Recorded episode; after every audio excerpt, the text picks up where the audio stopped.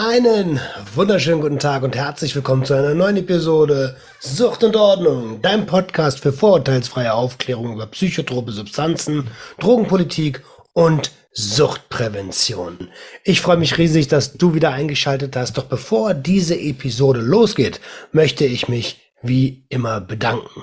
Und zwar haben einige Leute wieder gespendet.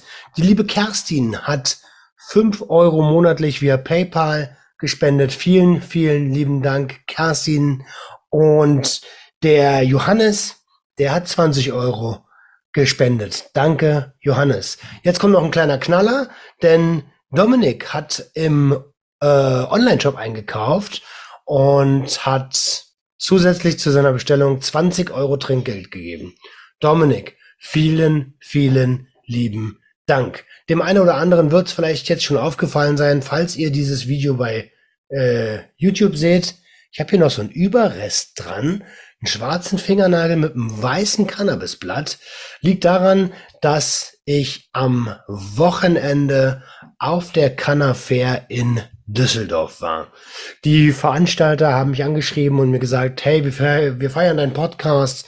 Ähm, hast du nicht Bock, auf einen eigenen Stand. Wir würden den dir sponsoren. Und da habe ich zugesagt, um, ohne zu wissen, worauf ich mich einlasse, um ganz ehrlich zu sein, denn nach den Flitterwochen habe ich mich an die Planung gemacht. Da waren noch so ungefähr drei Wochen und ähm, habe dann erstmal gecheckt, scheiße, Alter, so ein Messestand zu planen ist ja richtig Arbeit und das schaffe ich auch nicht alleine. Und wie kriege ich denn überhaupt die Werbematerialien nach Düsseldorf? Und, und, und, und, und ganz viel Stress, hat sich aber alles ähm, geregelt, hat alles geklappt und Ihr hört vielleicht noch, meine Stimme ist ein bisschen heiser. Das liegt daran, dass ich die letzten drei Tage Vollgas gegeben habe an eben diesem Stand. Begleitet hat mich der liebe Conny Konsen, der auch dieses Video hier aufgenommen hat, ähm, mit dem lieben Patrick, dem Edelkiffer. Die Episode wird ja gleich zu sehen sein. Und die liebe Steffi von Eiszeit im Kopf, die ja auch schon als Gast bei uns im Podcast war und die meine erste Coachie war. Da habt ihr euch auch schon eine Episode gewünscht ähm, zu eben diesem Coaching und die werden wir auch gemeinsam für euch aufnehmen. Wir müssen nur ein bisschen gucken, wann, wo und wie. Ähm, ja, ich würde gerne eine Sonderepisode machen zur Can, äh, zur Canafair. Ähm, es wird auch einen Imagefilm geben oder ein Aftermovie, nennen wir es mal lieber so, den Conny ähm, gedreht hat. Ähm, alles braucht da so ein kleines bisschen Zeit, so gebt uns da ein bisschen. Ähm, ich überlege, ob ich das so mache, dass äh, das eine Spezialepisode wird für die Leute, die auf Patreon sind, weil ich möchte euch auch gerne ein paar von den Geschenken zeigen, die ich mitgebracht habe, über die ich sehr, sehr, sehr, sehr mich gefreut habe und für die ich sehr, sehr dankbar bin. Eins zeige ich euch hier schon, denn die liebe Laura hat mich am Stand besucht und hat mir, ja, ähm, ein Artwork gegeben Sucht und Ordnung. Habe ich mich sehr drüber gefreut. Laura, ähm, vielen, vielen lieben Dank nochmal. Ähm, genau. Und das war sowieso krass, Alter. Ihr habt alle meinen Kopf geflasht. Vom, äh, vom Autogramme geben bis hin zu Fotos vorm Stand, im Stand, bis hin zu Tränen in den Augen, weil ich da wirklich stehe. Äh, war alles dabei. War alles dabei. Auch wer bist du denn? Was machst du denn? Alles war dabei. Ähm, ich glaube, ich mache da eine Sonderepisode drauf. Die ist dann, habe ich Patreon gesagt? Ich meine natürlich Steady, die ihr auf Steady hören könnt. Ihr Lieben, jetzt geht's aber erstmal in die Episode mit dem Edelkiffer, dem lieben Patrick. Ähm, viel Spaß damit. Und ich habe gesehen, bevor es losgeht. Ich habe gesehen, dass ähm, in der Statistik ganz, ganz viele Leute sind, die diesen Kanal noch nicht abonniert haben. Macht das mal. Abonniert doch mal den Kanal und abonniert mal bitte den Podcast, ähm, damit der Algorithmus merkt, Alter, hier geht auch was. Dürft doch gerne irgendwie eine 5-Sterne-Bewertung geben. Auf iTunes oder auf Spotify ist das ja mittlerweile auch möglich. Darüber freue ich mich nicht nur, damit helft ihr wirklich dem Projekt. Und wenn ihr äh, euch fragt, warum ich immer Spenden vorlese, den Spendenlink, den findet ihr unten in der Videobeschreibung. So, jetzt geht's aber doch endlich in die Episode. Und bevor die Episode losgeht, habe ich noch einen Satz, den wir alle viel zu selten hören und den wir uns gerne, gerne annehmen dürfen. Du bist ein Geschenk für die Welt.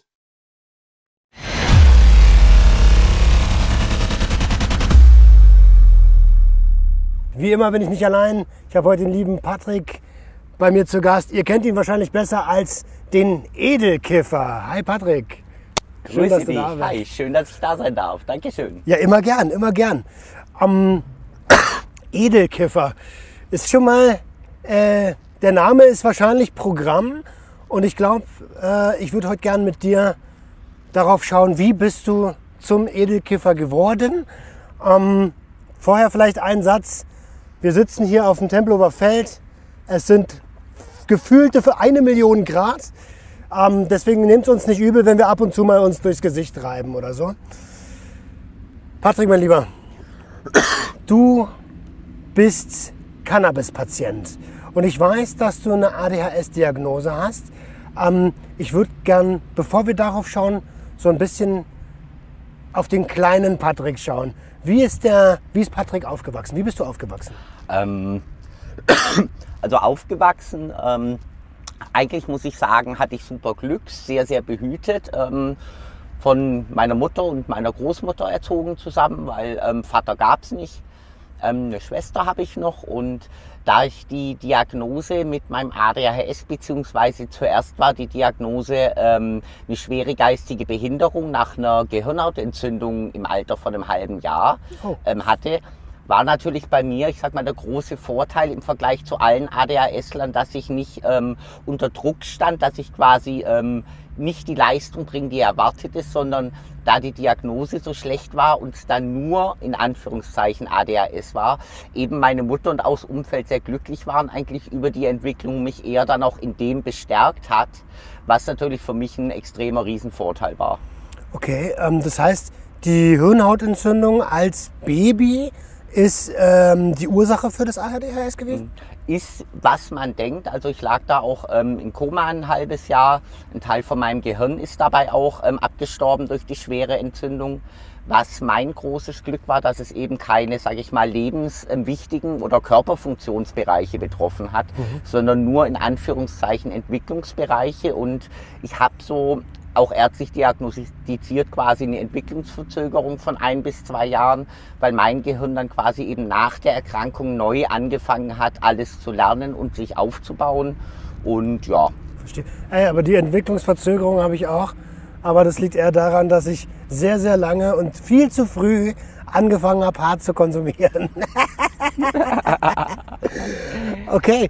Ähm, und, und wie war es für dich, äh, als Kind ohne Papa aufzuwachsen? Hm, hatte ich eigentlich, also klar, man merkt es natürlich so, ähm, bei anderen ist die Familienstruktur anders, habe es aber nie als wirklich, sage ich mal, fehlend oder negativ oder so ähm, für mich erlebt, weil durch ein tolles familiäres Umfeld eben auch, ich sag mal, ja, es immer jemand gab, der für mich da war. Mhm. Auch von ähm, Freunden ganz guten von meiner Mutter, mein Patenonkel zum Beispiel, der ganz, ganz viel die männliche Rolle auch mit übernommen hat und ja, mit dem wir auch viel Zeit verbracht haben, auch viele Urlaube und so, auch mit der Familie, eben mit anderen ähm, Teilen zusammen und dadurch ähm, hatte ich das nie so wirklich als fehlend für mich, sage ich mal, ähm, erlebt. Spannend. Also ähm, da haben wir was gemeinsam. Ich bin auch ohne Vater aufgewachsen.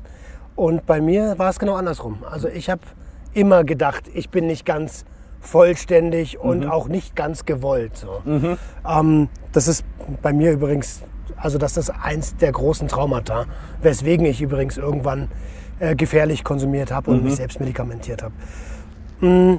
Und, und die Schulzeit? Mhm.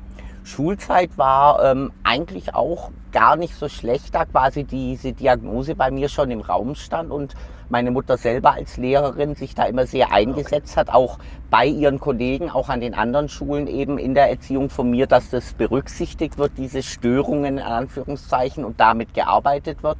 Und deswegen bin ich da eigentlich auch super gut durchgekommen, weil eben eher das unterstützt wurde und wenn es mal Probleme gab, geguckt wurde, eben mit den Störungen umzugehen. Zum Beispiel, dass ich einfach in die Ecke durfte was lesen oder Spielen für mich, solange ich ruhig war und nicht gezwungen wurde, am Platz zu sitzen und dadurch alle anderen gestört habe. Also da wurde auch, muss ich sagen, ein sehr toller Umgang gefunden, den ich jetzt wirklich im Nachgang auch durch die Geschichten von vielen anderen, auch durch meine eigene Erfahrung als gelernter Jugend- und Heimerzieher wirklich sehe, ähm, dass ich da richtig großes Glück hatte in meiner Entwicklung. Okay, super, super schön, sehr schön.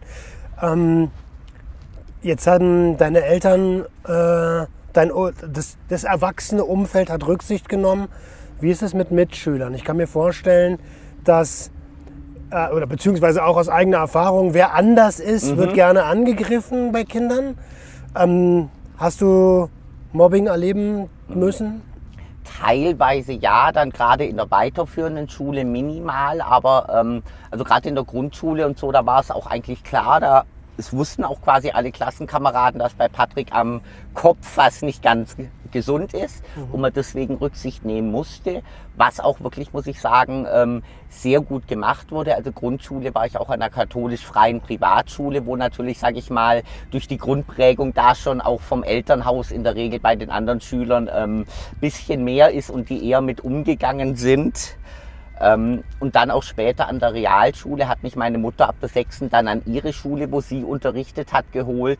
Und dadurch war das natürlich auch, ähm, hatte ich da immer den Schutzraum von ihr, auch von den anderen Lehrern, aber auch wirklich, ähm, da es quasi bekannt war und offen damit umgegangen wurde, auch vor den Mitschülern, nie wirklich Probleme. Also das waren dann wirklich nur paar Einzelfälle, die, ähm, ja, die selber, sag ich mal, so unglücklich mit sich selber waren und so wenig Selbstbewusstsein hatten, dass sie halt, naja, mhm. suchen wir uns den Allerschwächsten und hacken drauf, aber die haben dann eher eher auch von anderen wieder ähm, eine aufs Dach gekriegt, auch ich sag mal von anderen Außenseitern, vielleicht die etwas dickeren, die etwas größeren. Also ich bin von Anfang an auch schon eher mit den Freaks zusammen gewesen, logisch, und hatte da aber auch immer einen sehr guten Schutzrahmen, sage ich mal, dass eben die wussten, ähm, ich sag mal ganz hart, Patrick greift man nicht an, sonst gibt's aufs Dach und zwar von der ganzen Gruppe. Das ist, okay. da hatte ich wirklich Glück, muss ja, ich cool. sagen auch.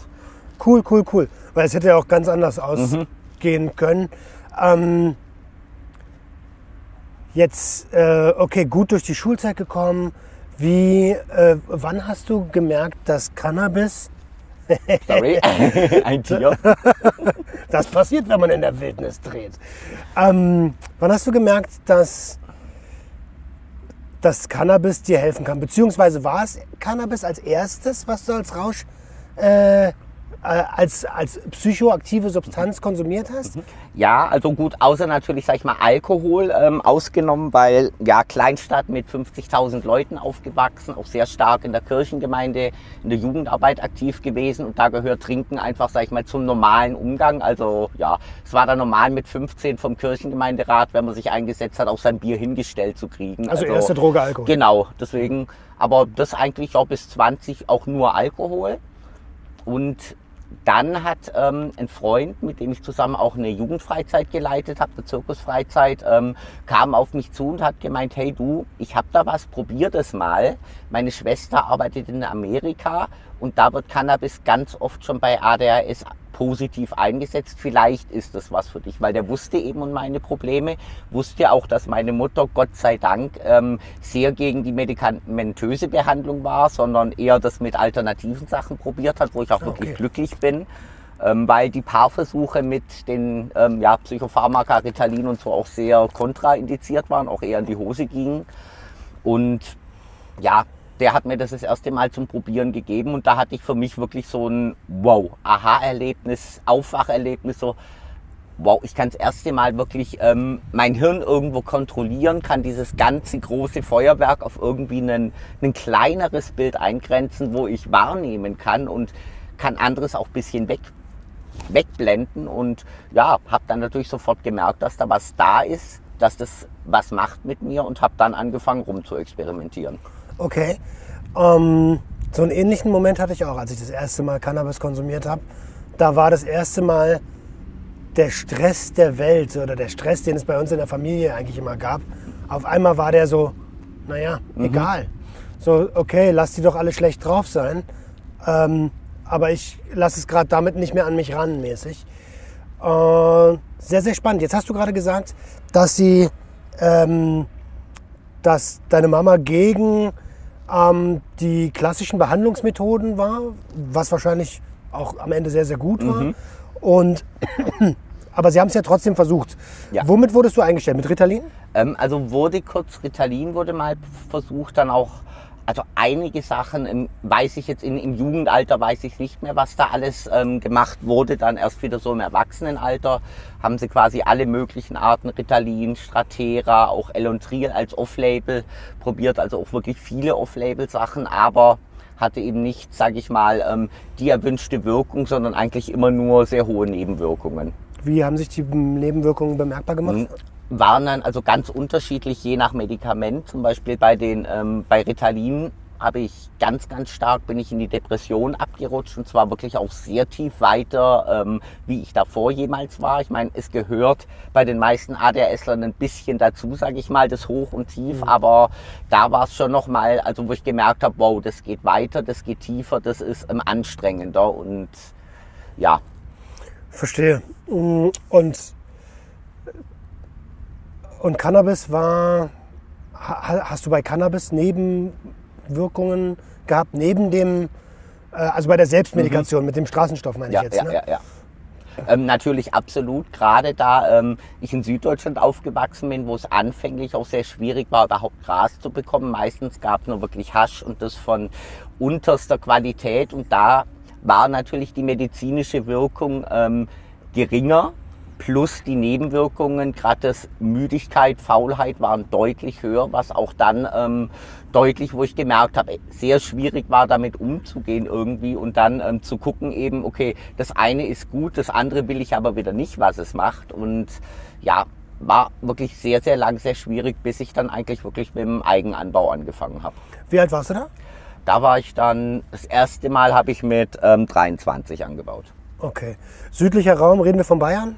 Baden-Württemberg, aber direkt an der Grenze, da wo es so ähm, richtig reaktionär ist, sage ich mal, wo Schwäbische Alb, Allgäu zusammenfließt und auch noch Zollgrenzbezirk ist. Also Läuft bei dir. Also. okay, du hast gemerkt, das Hasch äh, ist nicht das, was, was du brauchst, weil es wahrscheinlich auch qualitativ immer sehr geschwankt ist und die Nebenwirkungen ähm, unerwünscht waren. Ja. Hast dann selber angefangen anzubauen. Was für, was für Sorten hast du angebaut? Also das allererste waren ähm, Samen aus Indien, die ein Freund mitgebracht hat, weil ja, da gab es ja bei uns noch nicht viel. Gerade im Süden gab es auch noch keinerlei Grow-Shops und so weiter. Ähm, auch Literatur so gut wie nichts. Meine erste Lampe habe ich mir des Nachts von einem Sportplatz geholt, nachdem ein bekannter Elektriker erzählt hat, dass das ähm, Natrium-Dampflampen sind, die in Amerika zum Innenanbau verwendet werden. Weil Okay. es gab das einfach noch nicht zu kaufen bei uns zu dem Zeitpunkt. Das heißt aber schon, dass du für deine Gesundheit kriminell werden musstest.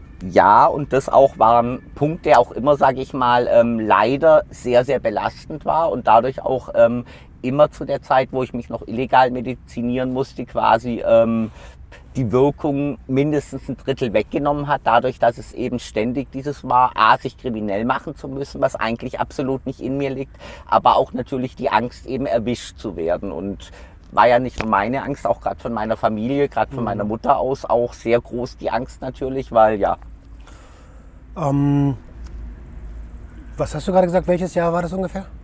es war also ja Mitte der 90er so Mitte der 90er, 94, 95. Also nur mal, damit man versteht, welchen Struggle du da damals hattest.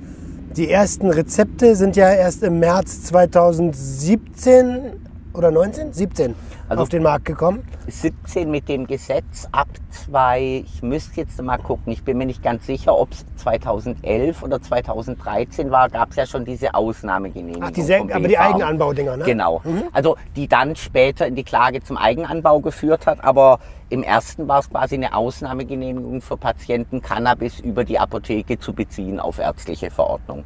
Ah, okay. Was aber mit einem sehr hohen Aufwand noch verbunden war damals. Das heißt aber trotzdem, wir sind gerade in einer Situation 15 Jahre locker davor. Ja. Mhm. Und ähm, ich stelle mir das gerade so ein bisschen vor. Eigentlich will man nur sein Gesundheits, äh, seine Gesundheit irgendwie in den Griff kriegen und muss dafür anbauen. In welcher Größenordnung hast du denn angebaut? eigentlich immer wirklich so im kleinen Selbstversorgerstil. Also das Größte waren, glaube ich, dann mal um die insgesamt waren es, glaube ich, dann 45 Pflanzen, Pflanzen 2013, wo sie mich hochgenommen haben. Aber da war, sage ich mal, auch alles dabei von Mutterpflanzen, Stecklingen, dann Blü der Blüteraum selber zur Versorgung und noch ein kleines Research-Zelt, wo ich einfach andere Genetiken getestet habe. Das war so das Höchste und war wirklich immer reiner, also reiner Eigenbedarf. Mhm.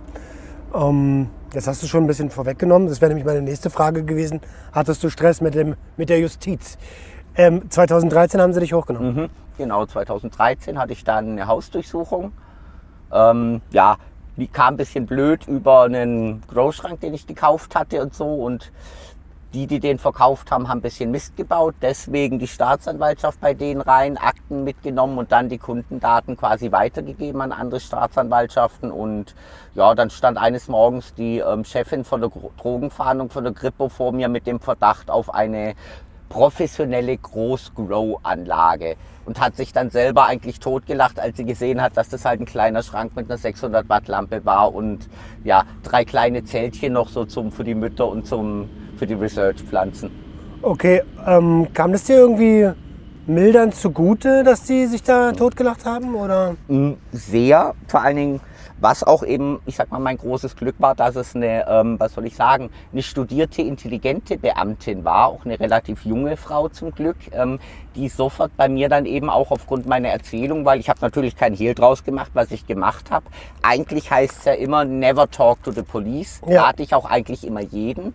Aber ich war mir klar, ich kann, was ich sag, was ich sagen kann weil das einfach in dem Fall hilft, weil es alles so gut medizinisch begründet war, auch mit Aufschrieben, Unterlagen zu den Sorten, die ich angebaut habe, medizinisch gestützt, dass ich eben wusste, das wird dann auf jeden Fall auch schon in die Verhandlung mit eingehen, in die Betrachtung und hatte da auch wirklich großes Glück, dass diese Dame direkt auch gesehen hat, dass es um einen Patient geht und hat so unter vier Augen zu mir gesagt, so nach einer Stunde, ja, eigentlich wüsste sie auch nicht, was sie hier tut, sie hätte da deutlich Besseres zu tun normal. Mhm. Ähm, aber trotzdem für euch der Tipp, der war nämlich nicht schlecht. Konstantin Grubwinkler hat das in beiden Episoden auch schon gesagt. Never talk to the police. Ähm, wenn ihr angehalten werdet und ihr wisst, ihr habt äh, was dabei, dann gibt es eigentlich nur die Möglichkeit, ich möchte meinen Anwalt sprechen. So. Ähm, also was heißt eigentlich? Gibt es ja. nur diese Möglichkeit? Genau, ganz wichtig. Nichts ohne Anwalt sagen. Ähm, kann euch immer nur zum Negativen ausgelegt werden, egal was ihr sagt. Ähm, kannst du uns noch mal ganz kurz in deinen, also nur für die Leute, die zwar wissen, was ADHS ist, aber sich überhaupt nicht vorstellen können, wie sich das anfühlt. Wie fühlt sich ADHS, dein ADHS mhm. an? Mhm ist immer extrem schwierig eigentlich zu beschreiben, weil ähm, ich ja auch nicht wirklich weiß, auch nur aus Erzählungen, wie sich ein normaler Mensch anfühlt. Also ich sag's immer, ich probiere es aber ein bisschen so zu beschreiben. Ähm, ihr schaut euch ein Kasperltheater an, dahinter brennt ein Riesenfeuerwerk ab und 50 Leute laufen die ganze Zeit vor der Bühne hin und her. Folgt der Story von dem Kasperltheater und wie heißt die Oma von Großmutter. Mhm, das ist so bisschen immer bildlich. Was halt ist eben einfach extreme Unkonzentriertheit. Ich kann mich kaum irgendwie auf was fokussieren ohne Cannabis. Ähm, dadurch auch dann eine sehr, sehr leichte Impulsivität, was natürlich in beide Richtungen geht, sowohl Freude, aber auch als genauso Reizbarkeit und negativ. Bei mir kommt dazu dann noch ähm, extrem große Schlafprobleme dass ich quasi ohne Cannabis maximal zwei bis drei Stunden am Stück schlafen kann, oh. was auch noch natürlich extrem zermürbt über die Zeit immer und dadurch, sag ich mal, die ganze Verfassung noch schlechter macht. Und ja, also ich muss wirklich sagen, ohne Cannabis weiß ich nicht, ob ich wirklich auch noch ähm, Freude und Lust am Leben hätte und noch auf der Welt wäre, weil ähm, ja, das waren schwere Zeiten und ich muss ehrlich sagen, so gut wie es mir geht, seit ich das entdeckt habe, ist wirklich für mich immer noch ein Wunder und der Grund, warum ich mich auch eben voll und ganz mit meinem Leben für Cannabis einsetze. Da kommen wir auf jeden Fall auch gleich noch drauf zu sprechen. Finde ich nämlich sehr, sehr ähm, beachtenswert und löblich. Ähm, du hättest ja auch einfach sagen können, ich nehme meine Medizin und gut ist. Ähm, machst du aber gerade nicht. Ähm, okay, das mit diesem Sprunghaften sich nicht konzentrieren können und so, das kenne ich super, super, super gut. Und es ist ja mittlerweile auch ähm, ähm, Konsens, dass es deutlich mehr ADHSler in der Bevölkerung gibt, als ähm, als, mir- als äh, begutachtet, als diagnostiziert, weil man, äh, also gerade bei, bei mir in den, in, in den 80er, 90ern, als ich aufgewachsen bin, ja gut, da war halt ein Zappelphilipp. So, so das war das, Störenfried. Störenfried, Zappelphilipp, Klassenclown. Ein Klassenclown war er. Ähm, und, und jetzt lassen sich halt viele Menschen auch im Erwachsenenalter das noch diagnostizieren. Ähm, was wiederum gar nicht so einfach ist, weil Ärzte wollen dann Schulzeugnisse Ja, und sowas sehen. ja, ja. Und jetzt zeig mir mal den ADHSler, außer, außer mein Kameramann Conny, der seine Schulzeugnisse noch hat. Alle. Alle. Das ist aber richtig krass. Ich habe die verbrannt nach der Schule. Kann ich auch nur sagen, danke Mama, die das alles für mich sauber aufbewahrt hat, mir bei allem ähm, geholfen hat, auch wirklich was das Thema angeht, bei Ärzten das alles ähm, aufzufassen. Und ähm, ja, da muss ich auch sagen, eben ähm, hatte ich wirklich auch Glück, dass ich da so von der Familie unterstützt wurde und dadurch ähm, das alles auch perfekt hatte. Hast du damals eine Strafe bekommen für die? Wie sah die aus? ich. Wobei, ähm, ich muss sagen, ich bin wirklich sehr, sehr, sehr milde damit weggekommen, weil es stand im Raum quasi ähm, anderthalb Kilo Produktion, also illegale. Und ich habe dafür ähm, 1000 Euro Geldstrafe bekommen, in 50 Euro Raten eine soziale Einrichtung zu zahlen Okay. plus ähm, gut anderthalb Jahre ähm, Strafandrohung auf drei Jahre Bewährung ausgesetzt. Aber auch ähm, mit dem Abschlussspruch der Richterin, ähm, Herr Firnkes, ich möchte Sie hier nicht wieder vor mir sehen, bevor Sie Ihre Ausnahmegenehmigung haben. Es war quasi 2013, wo es schon die Möglichkeit dieser Ausnahmegenehmigung gab. Hatte ich natürlich bis dahin nicht von Gebrauch gemacht, weil ich wollte mich ja nicht öffentlich machen in Süddeutschland, solange es lief, aber war dann auch direkt nach dem Punkt quasi schon dran, ähm, mir die dann zu holen, wurde dann vom Gesetz 2017 nur einfach überholt und das war schneller wie meine Ausnahmegenehmigung. Aber da bist du ja wirklich gut bei weggekommen Ja, mit 1000 ja, ja, Euro und einer Bewährung. Also die nicht geringe Menge, das müsst ihr wissen, die nicht geringe Menge sind 5 Gramm. So ab 5 Gramm, je nachdem, ähm, also ab 5 Gramm ist nicht geringe Menge. Dann wird es aber in den meisten äh, Bundesländern noch, noch eingestellt, in den meisten, in Bayern nicht unbedingt und in Baden-Württemberg auch nicht Mhm. Unbedingt. Ähm, ja, und da sind anderthalb Kilo schon eine Menge. ist eine Menge und gut, es geht ja eben immer nicht um die reine Blütenmenge, sondern um, Um den den Stoffwert. Und ähm, da war ich dann auch laut Anklage im 56-fachen der ähm, strafbaren Menge. Ähm, ja, ich habe es dann mal so ganz grob umgerechnet, ähm, müssten dann auch so alles zwischen 16 und 20 Prozent gewesen sein, meine Pflanzen. Okay, verstehe. Strafe bekommen, dann hast du das eingeleitet. Ich würde gerne so ein bisschen darauf gehen, welchen Leidensweg du als Patient vor 2017 hattest, um an diese Ausnahmegenehmigung zu kommen.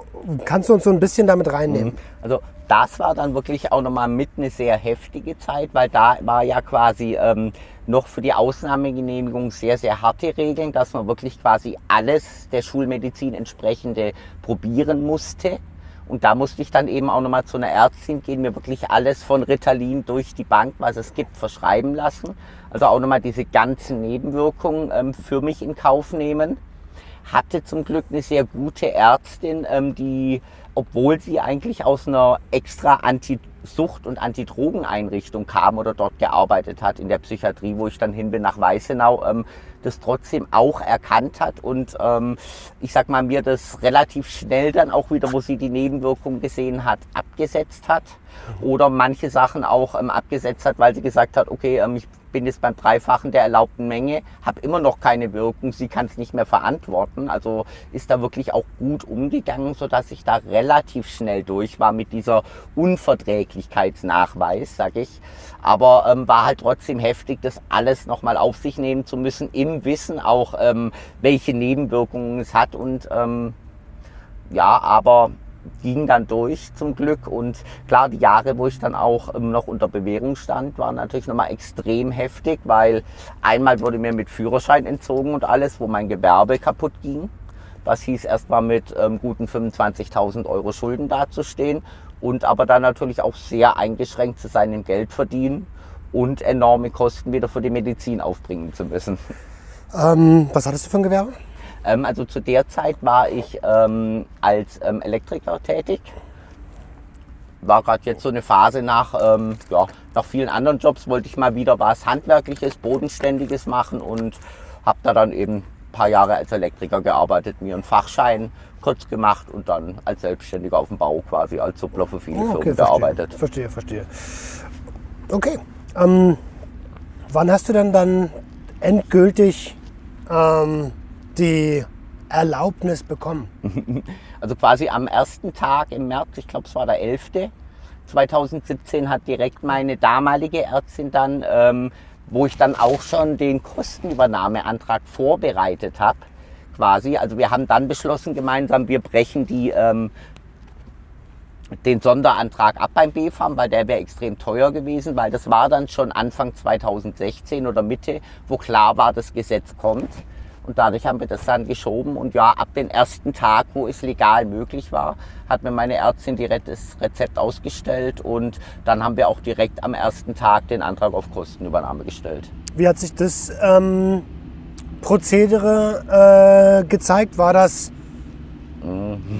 war das easy oder? Ähm, jein, also es war dann ähm, eigentlich schon easy, aber trotzdem noch sehr, sehr nervenaufreibend, weil die Kassen zu dem Zeitpunkt ähm, sehr wenig natürlich Erfahrung noch hatten als einer direkt der ersten und ich habe dann auch direkt eine Ablehnung gekriegt. Ähm, und der Witz war, die Begründung war in der Ablehnung nicht Vorlage eines kassenärztlichen Rezeptes, was ja gar nicht möglich war, weil ich ja noch keine Übernahme hatte. Ja, ja, und klar.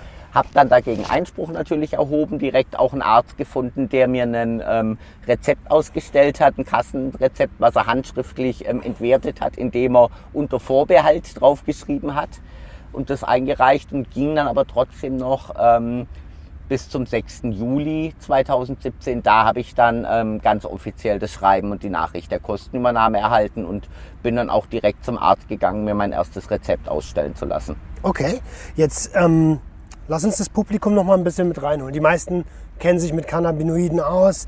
Ich habe da auch schon einige Episoden drauf gemacht, äh, für gemacht. Langsam habe ich so ein bisschen das Gefühl, der Sucht und Ordnung Podcast driftet ein bisschen sehr Richtung Cannabis ab. Ähm, da könnt ihr mir gerne mal in die Kommentare schreiben, was ihr dazu davon haltet und äh, gerne ähm, Gästevorschläge machen, mit wem wir uns in Kontakt setzen sollen. Ähm, worauf ich hinaus wollte ist, also es gibt ja die, die verschiedenen ähm, THC, CBD ähm, äh, Werte in Pflanzen. Welche äh, Sorten hast du verschrieben bekommen und wie sind die gewertet und wann zu welcher Tageszeit nimmst du die? Also Tageszeit ist mal, sag ich, immer wenn ich wach bin, Ja, ja, klar. weil ich habe fünf Gramm täglich. Also ist auch eine sehr hohe Menge natürlich. Da bin ich quasi auch, ähm, wenn ich wach bin, im eigentlich Halbstunden bis maximal Stundentakt. Wenn es jetzt ähm, so was schön erfrischend ablenkendes ist wie hier mit dir, dann geht es auch mal länger. Aber ansonsten eben höhere Taktung und ja, habe von Anfang auch an auch die 5 Gramm ähm, schon in der Kostenübernahme gehabt, auch von Anfang an gehabt und komme mit denen seit fünf Jahren auch wunderbar klar. Aber merkst, ich brauche schon die High-THC-Sorten. Also CBD ist bei mir eher ähm, ein Gegenwirkstoff. Okay. Ähm, wirkt ja auch als Antagonist. Mhm, genau. Ähm, hast du verschiedene Sorten verschrieben bekommen oder? Ich habe verschiedene Sorten. Also ganz am Anfang 2017 war die Auswahl ja noch extrem. Da hatten wir erstmal nur Betrocan am Markt, wo dann auch leider das, ähm, gerade das Jack Harrow von Betrocan nicht so unbedingt meine Top-Sorte war, mit der ich recht schwierig umgehen konnte. Aber es war immer noch besser wie nix und es war legal und ähm, bezahlt. Von dem her ähm, immer noch Wunschwelt. Und inzwischen eben ähm, arbeite ich auch sehr gut mit meinem Arzt zusammen. Ähm, darf selber quasi mit ihm Sorten vorschlagen und wenn das für ihn dann passt in den Plan und ins Sortiment, dann ähm, verschreibt er mir die, weil wir eben auch festgestellt haben, durch einen regelmäßigen Sortenwechsel bei mir eben sich die Menge nicht erhöht, sondern nicht immer bei der gleichen Menge braucht, weil sich eben da auch weniger Gewöhnungseffekt Ah, Okay, einschleicht. also, okay, verstehe. Verstehe. Also Toleranzentwicklung ähm, müsste ja eigentlich trotzdem da sein, weil die Rezeptoren ja belegt Mhm, werden. Aber wenn die Sorten gewechselt werden, dann ähm, ist das ist die Toleranzentwicklung nicht so hoch. Mhm. Ist, ist nicht so hoch und vor allen Dingen da ist eben, merke ich, habe ich mit meiner Menge, mit den 5 Gramm, es perfekt quasi ähm, geschafft, mich einzustellen, möglichst weit meine Nebenwirkungen der, oder meine Auswirkungen der Erkrankung ähm, zu unterdrücken oder zu handeln mit dem geringsten Maß an Nebenwirkungen. Also ist bei mir schon, wo ich merke, auch wenn ich mehr rauche oder wenn ich weniger rauche, ist es vom medizinischen ähm, schlechter dann. Also da okay, habe ich wirklich okay. festgestellt mit der Menge und aber bin auch wirklich froh, was ich selber nicht gedacht hätte 2017, dass ich bei derselben Menge bleibe. Bin ich selber froh und erstaunt, dass ich wirklich eben nicht eine Toleranz in die Menge entwickelt habe, sondern durch regelmäßigen Wechsel bei derselben Menge bleibt mit demselben medizinischen Effekt. Voll spannend, weil das wäre das Erste, was ich jetzt gedacht hätte, okay, fünf Jahre auf fünf Gramm, da muss doch eine Toleranzentwicklung sein, dass man da irgendwann hochgeht. Aber ähm, sehr, sehr, ja, sehr, sehr spannend, das so zu beobachten und überraschend für mich persönlich. Mhm. Jetzt hast du gesagt, geringe Nebenwirkungen. Also wie sehen denn die Nebenwirkungen mhm. ähm, noch aus? Ich sag mal, Cannabis von Nebenwirkungen, klar, hat natürlich auch einen dämpfenden Faktor. Das heißt, bei der falschen Sorte oder bei zu viel im falschen Zeitpunkt ähm, wird natürlich der Antrieb dann wieder deutlich gesenkt, was ich sage dann einfach wieder unter ein normales Durchschnittsmaß mhm, geht. Mhm, mhm. Und das ist für mich dann aber eigentlich schon auch ähm, eine Nebenwirkung, beziehungsweise es kommt eben auf den Zeitpunkt an. Abends ist es für mich wieder die gewünschte medizinische Wirkung mit der richtigen Sorte. Aber Weil über den Tag möchte ich es eben zum Beispiel jetzt würde ich es eben eher nicht haben wollen, dass ich jetzt so ja. müde und wert und keine Lust habe mehr, mich mit dir zu unterhalten.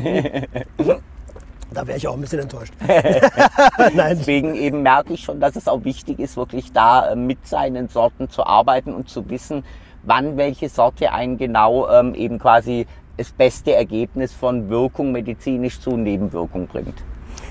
Das ist ein interessanter Punkt, weil ähm, also ich kenne viele Menschen, die, naja, ich sag mal, das äh, gerne machen wollen, was ähm, Patienten immer vorgeworfen wird, nämlich Cannabis auf Rezept, einfach nur um legal kiffen zu dürfen. Ähm, die diesen Aspekt überhaupt nicht mit im Auge haben. Welche Sorte macht wann für jemanden Sinn, für die das vielleicht sogar egal ist. Mhm. Was, ähm,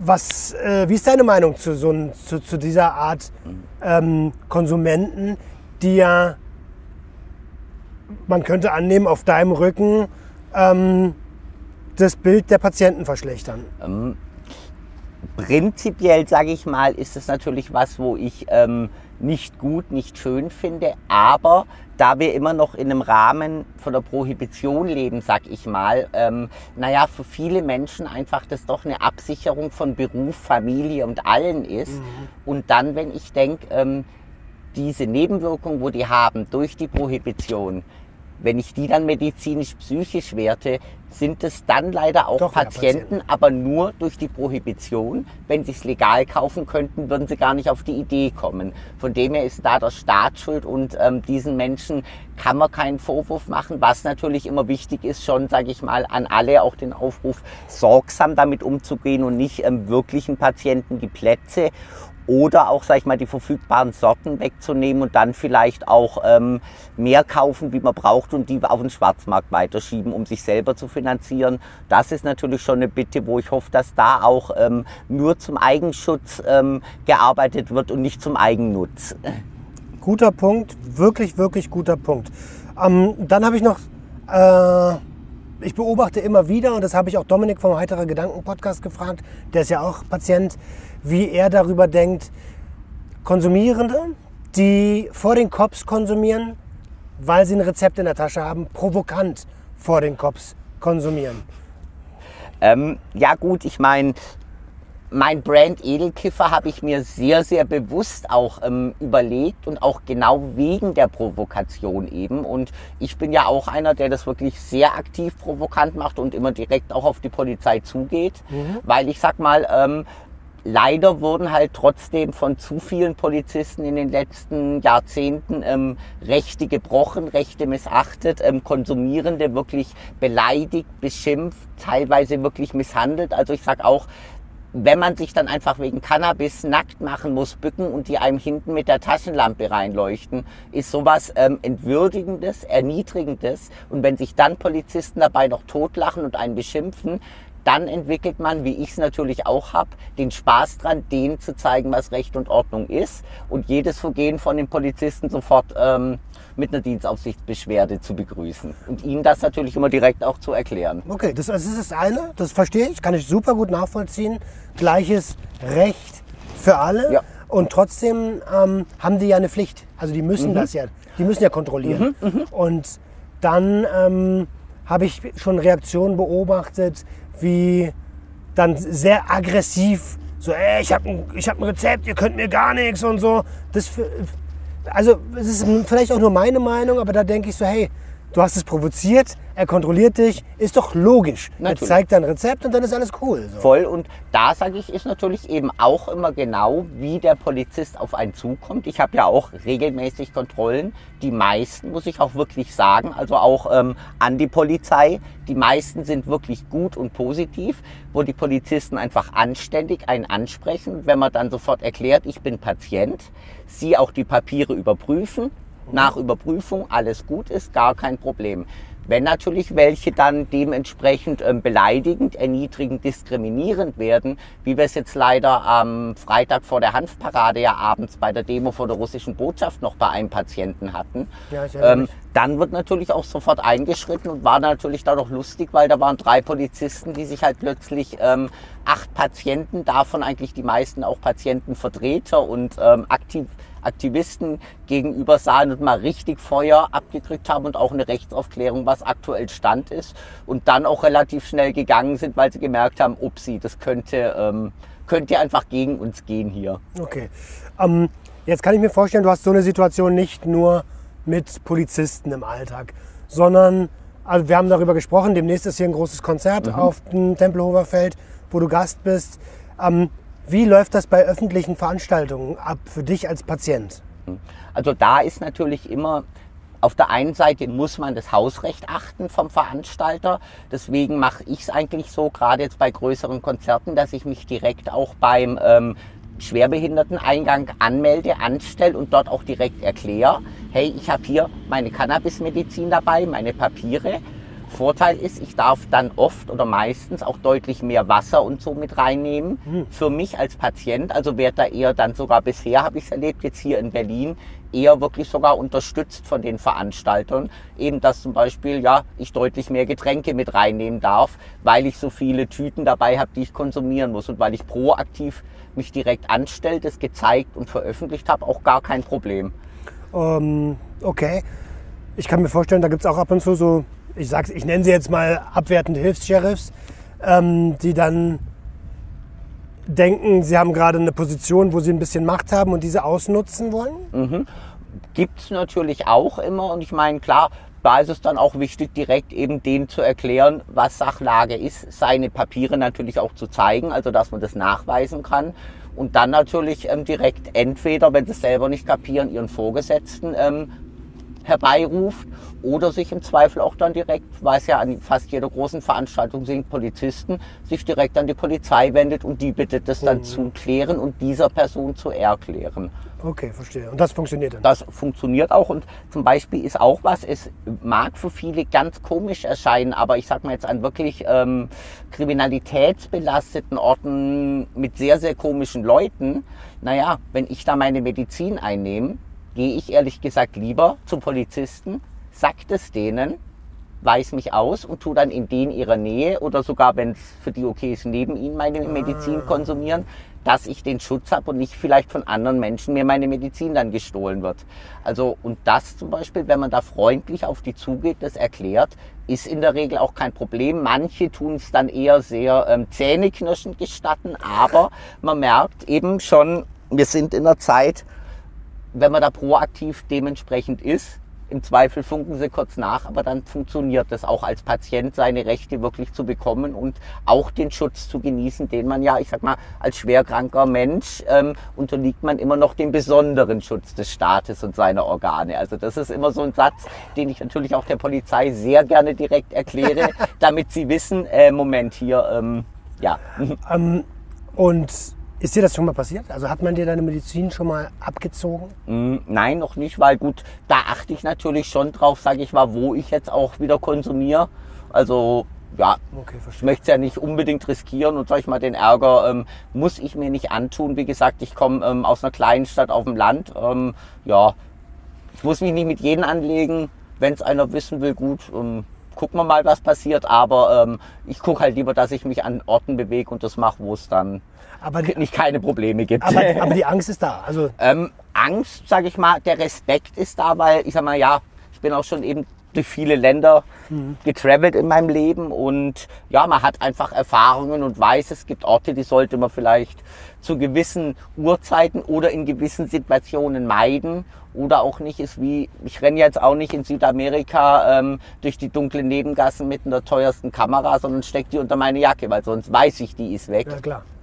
Also ja da auch sei logisch. ich eher gesunder Menschenverstand über die Welt und was so passiert auf ihr. Sehr gut. Ähm, Was ist deine Lieblingskonsumform äh, zum Medizinieren? Ist eindeutig die Bon, weil ähm, da kann ich es für mich, habe ich so festgestellt, in den perfekt wirklich kleinen Einheiten einteilen, was dann auch, ähm, wo ich für mich gemerkt habe, das Beste ist wirklich in, sag ich mal, einer hohen Schlagzahl kleine Mengen zu mir zu nehmen. So ein ganzer Joint ist mir dann eigentlich schon wieder zu viel vom medizinischen. Der bringt mich dann eigentlich schon eher wieder in den Nebenwirkungsbereich rein. Verstehe. Genieße ich natürlich ab und zu mal, aber wenn ich jetzt eben arbeiten will und voll arbeitsfähig sein will, dann ist die Bon immer noch für mich das perfekte Gerät. was sagen da eigentlich die Ärzte? Weil es ist doch, also nicht falsch verstehen, das Rauchen ist ja nun mal die schädlichste Konsumform von, von Cannabis. Ja, Ähm, und ich kann mir vorstellen, dass ein Arzt, der an deinem Gesundheitsprozess teilnehmen möchte, äh, das dann schon wieder ein bisschen kritisch sieht, dass es geraucht wird. Ne? Natürlich, auf jeden Fall und ist auch ein lang gesetztes Ziel, ähm, das wegzukriegen. Vor allen Dingen auch, ähm, also Verbrennung allgemein, aber auch ich habe noch eine Minimenge Tabak, wo ich beimische, das vor allen Dingen wegzukriegen. Aber da ich eben schon, bevor es legal war, über 20 Jahre das eingenommen hat, sind da natürlich auch gewisse Gewöhnungseffekte, wo gerade bei mir mit meiner Erkrankung vom Arzt dann auch, ähm, er sagt, der Wechsel, diese harte Umstellung jetzt schädlicher, schwieriger wäre, als die Schäden, die dadurch auftreten. Und wir arbeiten langsam dran,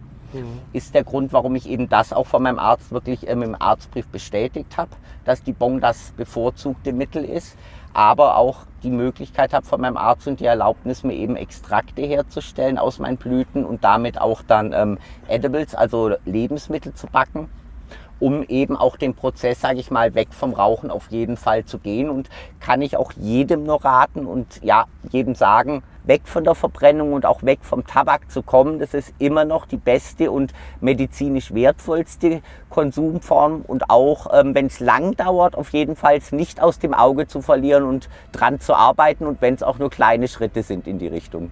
Ja, also ich kann nur, kann ich voll und ganz nur beipflichten. Ähm, wer sich das äh, Safer Use Starter Kit geholt hat, der hat auch das E-Book gelesen, sicherer ist sicherer, für einen schadensminimierenderen Umgang mit psychoaktiven Substanzen. Und genau dort gehen wir auch nochmal auf die Konsumformen ein und auf ähm, das Schadenspotenzial eben der verschiedenen Konsumformen. Ähm, ich finde es spannend. Also ich hätte jetzt, ähm, wenn ich nicht wüsste, wie aufgeklärt du bist und wie offen du der Thematik gegenüber bist, der Gesundung auch mit Cannabis, dann hätte ich erwartet, dass da so ein bisschen mehr Gegenwehr kommt und das Rauchen quasi verteidigt wird. Kann man eigentlich nicht verteidigen. Aus, aus medizinischer Sicht absolut nein, weil einfach ähm, es ist keine medizinische Einnahmeform. Sie hat Schä Beischäden und die sollte man medizinisch ähm, weglassen.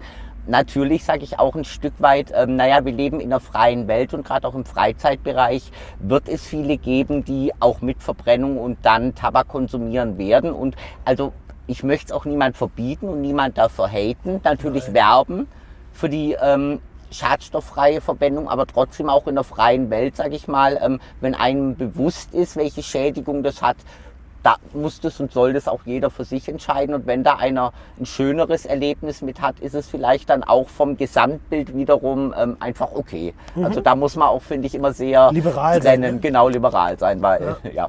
Finde ich, bin ich bei dir, bin ich absolut bei dir.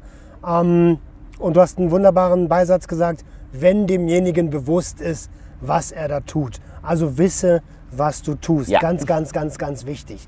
Übrigens nicht nur bei Cannabis, sondern bei allen psychoaktiven Substanzen und auch im Alltag natürlich. Bei allen Substanzen, genau. Fängt ja, fängt ja schon beim Zucker an, sage ich mal, mit wirklich und Salz als Grunddinger. Ähm, ist auch wichtig, da eben immer sich ein gewisses Bewusstsein zu haben. Wenn man sich dann entscheidet, was zu tun, wo vielleicht nicht ganz gesund ist, ist es okay, aber man weiß es dann und guckt vielleicht auf der anderen Seite auch wieder eher vielleicht nach einer Kompensation. Warum ich eben einfach immer wichtig finde, sich bewusst zu machen, was man tut, bewusste Entscheidung dafür zu treffen, weil dann kann man auch anders damit umgehen. Voll, absolut. Ähm, jetzt haben wir schon so ein bisschen darauf geschaut, wie sich das bei den Ärzten entwickelt hat, wie sich das bei den Cops entwickelt hat. Wie würdest du sagen, hat sich der Blick auf Cannabis gesellschaftlich in Deutschland entwickelt? Ähm, da finde ich es ja eigentlich super lustig, dass da die Entwicklung schneller geht, wie jetzt zum Beispiel in den Fachbereichen, die wir gerade angesprochen haben. Also merke ich ja immer wieder, wenn ich jetzt irgendwo unterwegs bin, sei es mit der Bahn, sei es irgendwo sitz oder so, wenn ich unterwegs bin mit dem Joint, es kommen viel, viel mehr positive Reaktionen, lächelnde Menschen, lustige, nette Kommentare, so, oh, riecht ja gut oder so, mm, fein, also wirklich positiv als negatives. Und da merkt man, finde ich schon, dass eigentlich in der Gesellschaft wirklich schon ein Wandel ähm, stattgefunden hat. Ist natürlich klar immer noch ein Unterschied, ob es jetzt, sage ich mal, ähm, Großstadt, Nordwest oder tiefstes Land Süd ist, aber selbst da ähm, ändert sich es trotzdem sehr extrem. Also das habe ich jetzt gerade wieder bei einer Woche Heimaturlaub gemerkt. Ähm, keinerlei Negativreaktionen irgendwo gehabt, nirgends die Polizei hergerannt gekommen, obwohl ich da genauso öffentlich unterwegs konsumiert habe, wie ich es auch ähm, hier mache. Von dem her merkt man schon, dass es wird einfach nicht mehr geachtet und zu, leider hat die Polizei größere Probleme, um sich darum eigentlich noch kümmern zu sollen. Absolut, absolut. Ähm, ich sehe das genauso. Also da bin ich komplett d'accord. Ich glaube auch, dass gesellschaftlich ähm, wir schon deutlich weiter sind als den, besonders als bei den Kontrollinstanzen, aber auch als bei der Gesetzgebung. Ähm, wir sind eigentlich schon echt gut weit fortgeschritten. Ich glaube, wir haben eine wertvolle Episode hier. Was mir jetzt noch als Frage, weil ich werde, ich weiß nicht, ob ich Patient werde, ich weiß nicht, ob ich mein ADHS jemals diagnostizieren lassen kann, weil äh, es, es ist schwer, Ärzte zu finden, Ja. die das im Erwachsenenalter tun. Zweitens äh, habe ich nichts, was nachweist, dass ich früher schon verhaltensauffällig war. Ähm, Deswegen kann es sein, dass ich einfach ganz normaler Freizeitkonsument wäre, wenn es dann in Fachgeschäften soweit ist. Wo kriegst denn du dann deine Medizin her, wenn wir legal sind? In der, immer noch in der Apotheke oder im Fachgeschäft? Also meine Medizin natürlich weiter in der Apotheke, wie bisher ganz normal. Aber natürlich freue ich mich auch schon auf die Zeit, weil ähm, natürlich habe ich neben meinem Patientenleben auch über die Jahrzehnte, wo ich in der Szene bin, ähm, ein Stoner-Leben, sage ich mal, entwickelt, wo ich das dann auch mal genieße, schön finde, über die medizinische Menge rauszurauchen. Ich meine, da brauche ich natürlich dann deutlich mehr wie viele andere, aber mache das auch sehr gerne. Man bin ja auch bei vielen Cups und so international unterwegs, weil ähm, ich dafür auch wirklich lebe, brenne und ähm, auch gerne dann über den medizinischen ähm, rauskonsumiere, um eben die ähm, schönen Wirkungen auch zu haben, dann einfach mal wirklich ein bisschen weggedrückt, müder, mh, entspannter zu sein, was ja auch voll und ganz legitim ist. Also ähm, tagsüber natürlich probiere ich arbeitsfähig zu sein, aber abends und Wochenende genieße ich auch sehr gern mal mein Stoner-Leben. das ist ja, wie du schon sagst, das sollte, das sollte legitim sein. Ähm, und da hat sich auch eigentlich niemand in dein Konsumverhalten einzumischen. Du bist der Einzige, der dafür verantwortlich ist. Ähm, jetzt hast du schon gesagt, du bist auf vielen Cups unterwegs. Wir haben uns, glaube ich, das erste Mal auf der Hanfparade vor ein, zwei Jahren gesehen, aber noch nicht wirklich was miteinander zu tun gehabt. Und auf der Cannabis-Normal-Konferenz dieses Jahr sind wir, glaube ich, ein bisschen enger in Verbindung gekommen, auch durch Conny. Ähm, du bist ja da echt äh, auch schon lange aktiv. Ne? Wie macht sich dein, also wie sieht dein Leben als, äh, als Cannabis-Aktivist aus? Also, Hauptding ist eben, sag ich mal, klar, ich betreibe eine Medienfirma, weil man braucht ein Gewerbe, um das Ganze auch, sag ich mal, betreiben zu können. Mache dann eben viel klassische Influencer-Arbeit in Anführungszeichen. Ähm, arbeite aber natürlich auch im Consulting für manche Firmen nicht öffentlich, wo ich die entweder im Werbebereich eben dann mit ganzen Werbe-Marketingplänen berate, sowas erstelle.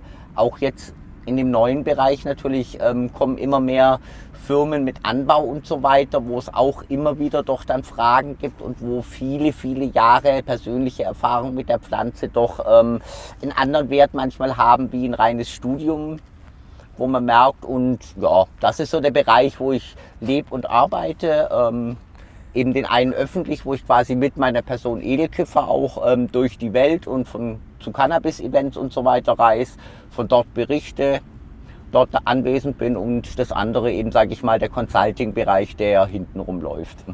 Und ähm, wir haben uns ja auch auf der Cannafair in Düsseldorf wieder gesehen. Da bist du ja auch ähm, wieder am Start gewesen. Mhm. Schöner Stand. Ja, vielen Dank. ähm, hat mich auch eine Menge Nerven gekostet, ehrlich gesagt, Glaube ich. auf was ich mich da eingelassen habe. Messe ist immer noch mal, ja. Äh, ganz krass.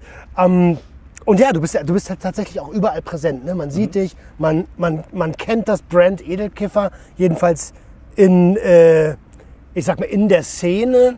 Wo willst du damit hin? Wo ich da wirklich mit hin will, ist schwierige Frage. Natürlich ähm, möchte ich weiter auch an dem Brand arbeiten, hoffe natürlich auch, dass der Brand jetzt mit einer Legalisierung ähm, einen höheren Wert und auch eine höhere Nachfrage ähm, wird. Da ist natürlich jetzt auch die Frage, wie die gesetzlichen Regelungen in den verschiedensten Bereichen sein werden, sei es von Lizenzen bis hin aber auch zu Werbung und allem Ja. wo man schauen muss. Ich hoffe natürlich auch, dass es dort dann wieder deutlich mehr ähm, Arbeit im Consulting-Bereich gibt. Und ja, einfach, ich sag mal, jetzt wichtig, sich zu positionieren, zeigen, wo man herkommt, was man kann, damit dann ähm, in der Zukunft auch ähm, ja, die zukünftigen Kunden eine Auswahl haben. Ich glaube, hast du noch was auf dem Herzen, was wir nicht behandelt haben, wo du sagst, das ist mir aber ganz, ganz wichtig, das noch mit reinzubringen? Fällt mir jetzt eigentlich direkt auch nicht ein. Dann, meine Lieben, hoffe ich, dass ihr eine kurzweilige Stunde hattet. Das ist wie im Fluge für mich vergangen. Ähm, Patrick, Stunde? Wow. über ungefähr eine Stunde haben wir jetzt Cool, gequatscht. Das krass. geht super schnell vorbei. ähm, ich bedanke mich von ganzem Herzen, dass du Gast warst. Freue mich auf die zukünftigen Treffen mit dir. Und wenn ihr da draußen noch Fragen an Patrick habt, dann checkt mal die ersten Links in der Videobeschreibung und in den Shownotes, denn da findet ihr sein Instagram-Profil und dann schreibt ihn doch gerne einfach selber an. Ne? Ihr Lieben, wir sehen uns nächste Woche wieder, wenn es wieder heißt, herzlich willkommen zu einer neuen Episode Sucht und Ordnung. Ciao Patrick. Ciao und danke. Gerne.